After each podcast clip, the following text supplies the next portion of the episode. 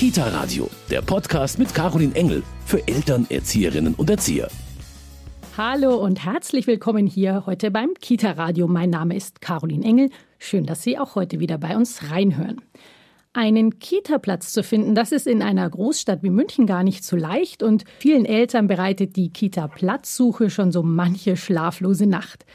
Um Eltern die Suche nach einem Kindergartenplatz und den Einrichtungen die Vergabe der Plätze zu erleichtern, gibt es hier in München seit ein paar Jahren den sogenannten Kita-Finder. Über diesen kann man sich online für einen Platz anmelden. Gerade jetzt in Corona-Zeiten ist das sicher eine große Hilfe. Ich spreche heute mit Frau Dr. Susanne Herrmann vom Referat für Bildung und Sport über die Vorteile des Kita-Finders, wie er genau funktioniert und wie die Kita-Platzsuche auch in Corona-Zeiten gut gelingen kann.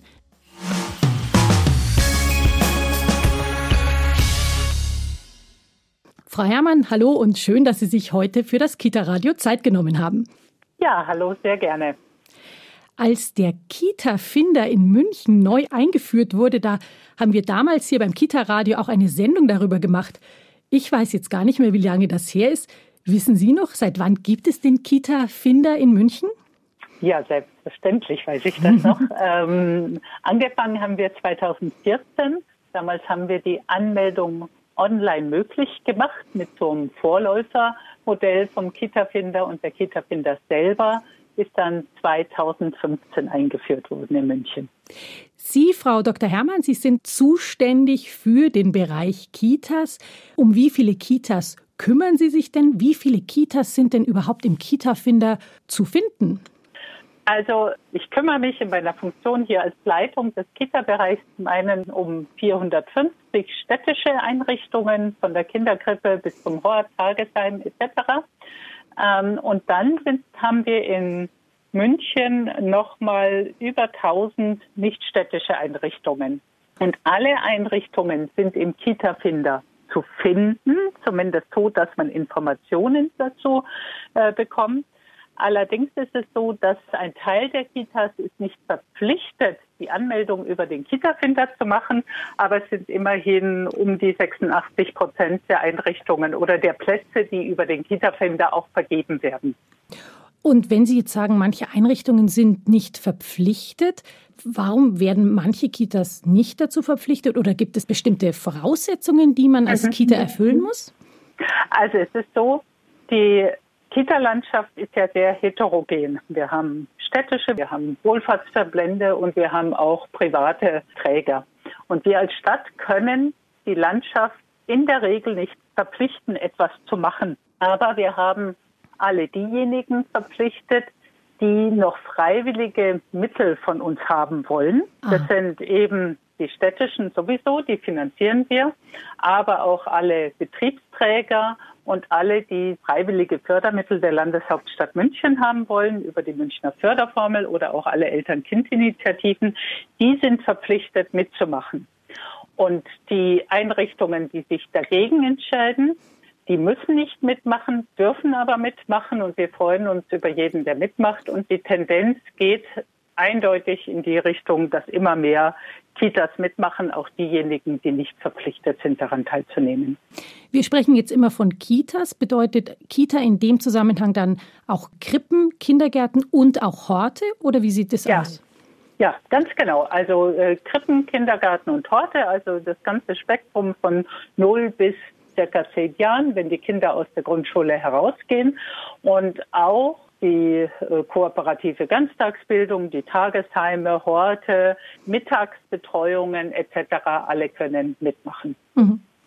Wenn Sie jetzt so auf die letzten Jahre zurückblicken, was würden Sie sagen, sind denn so die Hauptpunkte, was sich jetzt an der Kita-Platzvergabe durch die Einführung des Kita-Finders verändert hat? Also der Kita-Finder schafft natürlich keine zusätzlichen Plätze. Das heißt, der Kita-Finder kann alle die Plätze vergeben, die es in München gibt und die belegt werden können. Und dann ist es ein Anmeldeportal, wo sich die Eltern anmelden können mit ihrem eigenen Elternkonto etc. Aber die Vergabe der Plätze, das übernimmt dann nicht der Kita-Finder, sondern die Einrichtungen als solche. Aber was ist jetzt der große Vorteil? Zum einen haben natürlich die Eltern einen Überblick über alles, was es gibt. Wir empfehlen immer, dass sie auch kommen in die Einrichtungen und sich das nochmal anschauen. Aber Sie können von zu Hause aus anmelden, ähm, jederzeit auch verändern. Also wenn Sie feststellen, Sie brauchen doch mehr Stunden oder weniger Stunden etc., das können Sie äh, dort machen.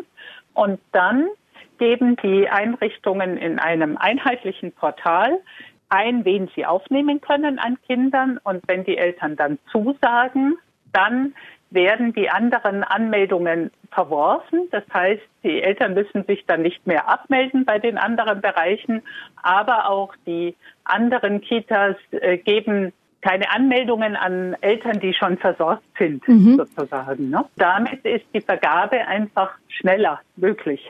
Sie haben gerade erwähnt, dass die Vergabe der Plätze nicht über den Kita-Finder erfolgt, sondern dass das die Einrichtung selbst macht. Heißt es, die Einrichtung kann schon auch selbst noch beeinflussen, welches Kind es aufnehmen will und welches nicht?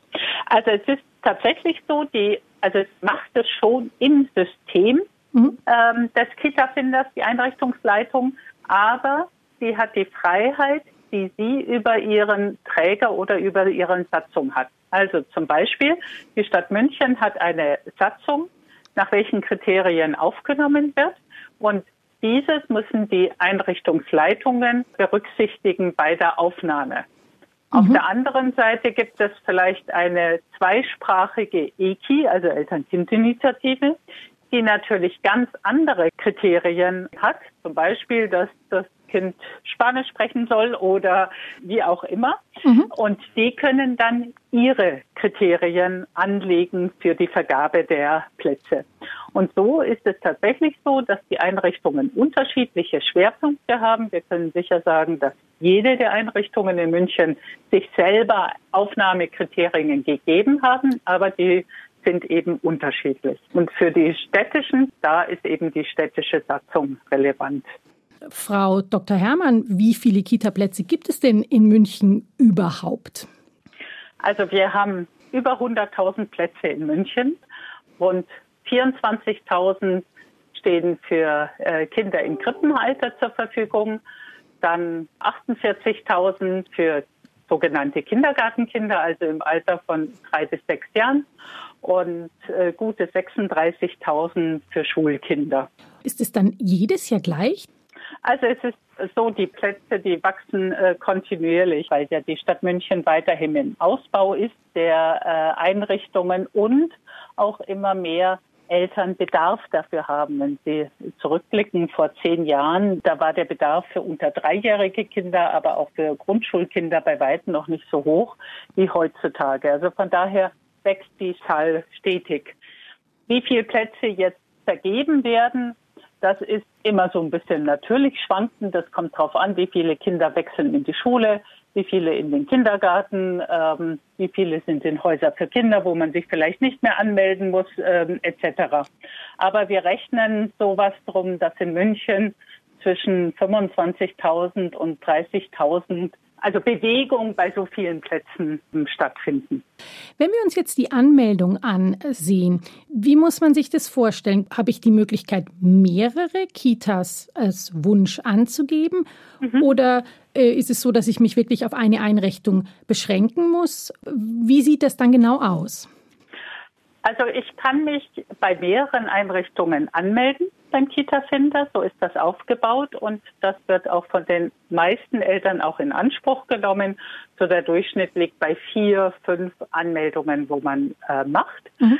Das erhöht natürlich die Chancen aber man sollte eben auch nicht sich willkürlich bei allen anmelden, ähm, um die Chancen zu wahren, sondern äh, wirklich nur dorthin, wo man will. Mhm. Und seit letztem Jahr haben wir eingeführt die sogenannte priorisierte Einrichtung. Die Eltern geben noch eine Einrichtung ein, in die sie also am allerliebsten gehen wollen. Und in der ersten Vergaberunde sozusagen, also die Plätze, die die Einrichtungen am Anfang vergeben, die sollen nur an Eltern vergeben werden, die diese priorisierte Einrichtung auch angegeben haben.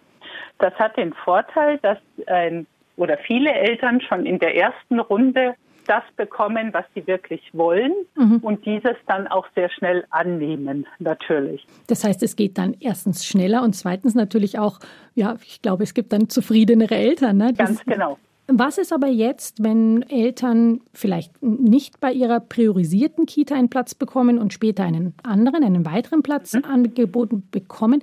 Können Sie den dann noch ablehnen? Also man kann immer ablehnen und dann ist man mit den anderen Plätzen, wo man eben angemeldet hat, weiterhin im Rennen. Also es ist nicht so, dass wenn man einmal eine abgelehnt hat, dass man dann gar keinen mehr bekommt. Die anderen Anmeldungen bleiben bestehen. Die anderen Anmeldungen erlöschen erst, wenn sie eine Zusage angenommen haben. Mhm. Dann erlöschen alle anderen. Wie und wann erfährt man denn, ob man einen Platz erhalten hat? Ja, das ist bei der Masse an Plätzen tatsächlich ein gleitendes Zusagen, weil es ist tatsächlich so, dass wir zunächst eben die Zusagen machen, dann haben die Eltern zehn Tage Zeit zu oder abzusagen und ansonsten werden die weitervergeben, die nach zehn Tagen nicht angenommen wurden. Und in der Zeit von März bis Mai haben wir eben dieses Verfahren, wo immer noch mal Zusagen, Absagen äh, kommen oder Plätze frei werden, weil sich die Eltern jetzt doch entscheiden, die Kinder in die Schule zu schicken oder ihre Entscheidung dazu getroffen haben oder wie auch immer. Und Anfang Juni werden dann alle Eltern, die nach dem Kita-Finder noch keine Zusage haben, angenommen haben, angeschrieben, dass sie sich, wenn sie noch keinen Platz haben, bei uns bei der Elternberatungsstelle äh, melden. Und dann schauen wir diese Familien noch mal genauer an, eben mit den Eltern auch äh, Kontakt auf und machen noch mal Angebote, denn wir haben ja dann den Überblick, wo sind noch freie Plätze, wo was könnten wir den Eltern noch anbieten. Was sind denn da Ihre Erfahrungen? Sind es dann Eltern, denen jetzt keine Kita recht war oder ist es so, dass sie wirklich einfach immer Pech gehabt haben oder Gibt es auch Leute, die einfach Schwierigkeiten mit den Anmeldungen haben? Welche Familien treffen Sie denn am meisten in der Elternberatungsstelle dann an?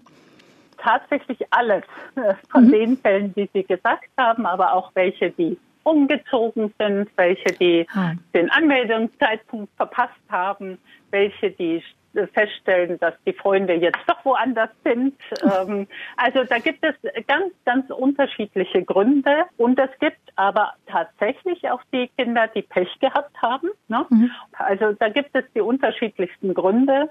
Und äh, deswegen ist es tatsächlich auch eine Elternberatungsstelle ausgestattet mit Sozialpädagoginnen, die dort arbeiten, die äh, mit den Eltern dann die Situation anschauen und schauen, dass sie ja, ein gutes Angebot machen können. Also sicher ein sehr, sehr gutes Angebot, dass da Familien noch unterstützt werden, die eben Schwierigkeiten hatten oder wie Sie sagen, die eben auch manchmal sehr kurzfristig dann noch einen Platz brauchen, weil der Stichtag für die Anmeldung ist im März. Natürlich kann auch im Mai noch mal was passieren, dass man sagt, oh Gott, jetzt brauche ich dringend doch einen Platz für mein Kind. Richtig. Ähm, Frau Dr. Herrmann, jetzt sind wir natürlich alle seit einem Jahr in der Pandemie. Wie würden Sie ähm, den Einfluss der Corona-Krise auf die Anmeldung bei den Kita-Plätzen beschreiben? Wo merken Sie die Corona-Krise am stärksten? Naja, zunächst sind wir natürlich froh, dass wir den Kita-Finder haben. Denn wie überall auch ist natürlich Präsenz und Tage der offenen Tür etc. nicht ganz so einfach äh, durchführbar wie sonst. Aber interessanterweise haben wir bei den Anmeldungen der Eltern keine Veränderungen gegenüber den Jahren vorher. Auch die Vergabe läuft gut und reibungslos. Und wir glauben eben eher, der Kita-Finder ist ein Programm für die Zukunft sozusagen, für jetzt vor allem für ab Herbst. Und da gehen die Eltern völlig zu Recht davon aus, dass die Kindertagesbetreuung weiterläuft, beziehungsweise, das muss man ja auch sehen, wir laufen eigentlich die ganze Zeit weiter, sei es in Notbetreuung, sei es im ähm, Regelbetrieb ähm, eingeschränkt durch Hygienemaßnahmen. Aber die Kita Tagesbetreuung läuft weiter und so vernehmen wir auch, dass die Eltern weiterhin Interesse haben, sich anzumelden. Das ist ja im Grunde eine gute Entwicklung, dass Familien weiterhin ein Vertrauen natürlich auch ähm, in die Kitas haben. Richtig. Also wir vernehmen schon, dass es Eltern gibt, die ihr Kind da nicht bringen jetzt zu Zeiten von Corona. Mhm. Das ist auch möglich. Aber es wirkt sich nicht auf die Anmeldung der Kinder äh, für ab September aus. Sie haben jetzt gerade das so schön gesagt, äh, der Kita-Finder ist da wirklich auch ein, ein Instrument für die Zukunft. Ähm, wie erleben Sie da jetzt die Kitas, die Einrichtungen selber? Nutzen die jetzt die Möglichkeiten des Kita-Finders verstärkt, sich dort auch zu präsentieren?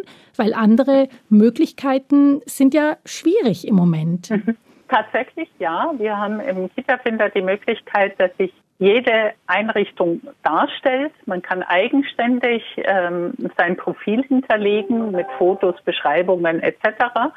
Und auch eine Verlinkung zur Homepage ist da. Und das wird tatsächlich dieses Jahr verstärkt wahrgenommen. So wie überhaupt die Kitas natürlich auch in der Zeit im letzten Jahr jetzt sich auch digitaler gezeigt haben. Ne? Wir vernehmen das ja in allen Bereichen, Elternabende, Gespräche etc. Mhm. Äh, so merken wir auch beim Kita-Finder, dass verstärkt diese Möglichkeit genutzt wird. Was ja auch sehr schön ist und auch für die Zeit nach der Krise natürlich sehr schön ist, wenn man als Eltern schon mal mehr Informationen aus dem Kita-Finder herausbekommt. Können Sie nachvollziehen, dass Eltern Bedenken haben, ihr Kind in eine Kita zu geben, die sie vielleicht vorher jetzt nur online kennengelernt haben? Absolut. Es ist eine sehr persönliche Entscheidung. Also ich denke, man muss die Kita gesehen haben, bevor man hingibt. Und ähm, ich bin auch sicher und weiß es auch, dass die Kitas jegliche Möglichkeiten ausschöpfen, dass die Eltern, bevor das Kind dann auch wirklich das erste Mal kommt, in die Kita kommen können und dass man sich auch persönlich äh, kennenlernen kann. Im Moment, wie gesagt, ist das einfach noch schwieriger möglich, aber ich bin mir sicher, dass alle Kita-Leitungen, die ja auch Interesse daran haben, wenn es irgendwie geht, infektionsmäßig in den nächsten Monaten vor dem Start im September die Möglichkeit auch den Eltern äh, geben werden, dass man die Kita auch mal von ihnen sieht. Genau, und ich glaube, die Einrichtungen haben ja auch ein Interesse daran, dass man sie ganz Absolut. persönlich kennenlernt. Ne? Absolut. Frau Dr. Herrmann, ich danke Ihnen jetzt für dieses aufschlussreiche Gespräch. Vielen Dank, dass Sie sich Zeit genommen haben heute und Ihnen weiterhin alles Gute. Dankeschön. Ganz herzlichen Dank und Ihnen auch noch einen schönen Tag und alles Gute. Unsere heutige Sendung vom Kita Radio neigt sich jetzt schon wieder dem Ende zu. Ich bedanke mich für Ihr Interesse, aber natürlich, wie immer, hören Sie jetzt auch noch unseren Medientipp. Kita Radio, Medientipp.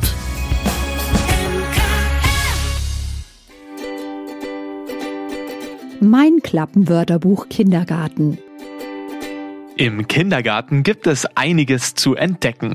Auf elf abwechslungsreichen Doppelseiten mit vielen spannenden Klappen lernen Kinder ab zwei Jahren, was sie dort erwartet.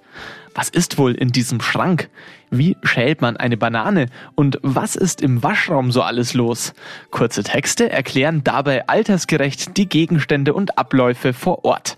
Das regt die Kleinen zum Sprechen an, fördert den Aufbau des Wortschatzes und bereitet spielerisch auf den ersten Tag im Kindergarten vor. Die Verbindung aus Wörterbuch und Klappen unterstützt dabei die sprachliche, kognitive und motorische Entwicklung von Babys und Kleinkindern. Das Pappbilderbuch von Susanne Gernhäuser ist im Ravensburger Verlag erschienen und kostet 8,99 Euro. Und damit darf ich mich von Ihnen verabschieden. Schön, dass Sie wieder bei uns reingehört haben. Tschüss und bis bald, Ihre Caroline Engel.